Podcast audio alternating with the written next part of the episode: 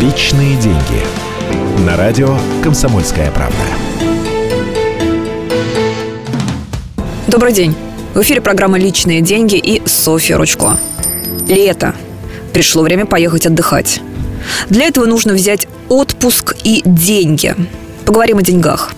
Что брать с собой, наличные или карту? И то, и другое.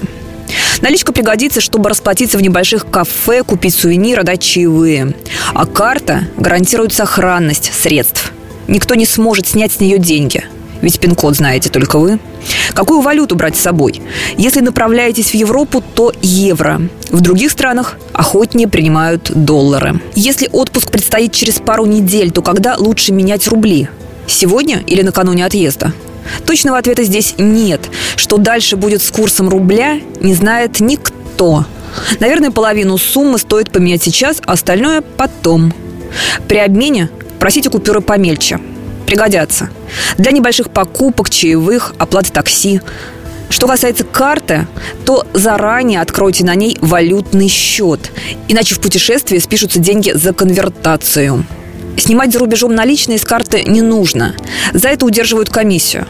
Карты нужны для того, чтобы расплачиваться ими, а не обналичивать. Лучше взять карты двух разных банков. Карточные сбои не часто, но происходят. Так что резерв должен быть. У вас есть кредит в банке?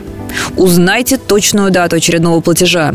Если в это время вы будете в отъезде, то внесите деньги заранее. Делать это не возбраняется. А вот если банк не получит платеж вовремя, то он начислит пени и штрафы за просрочку. Личные деньги.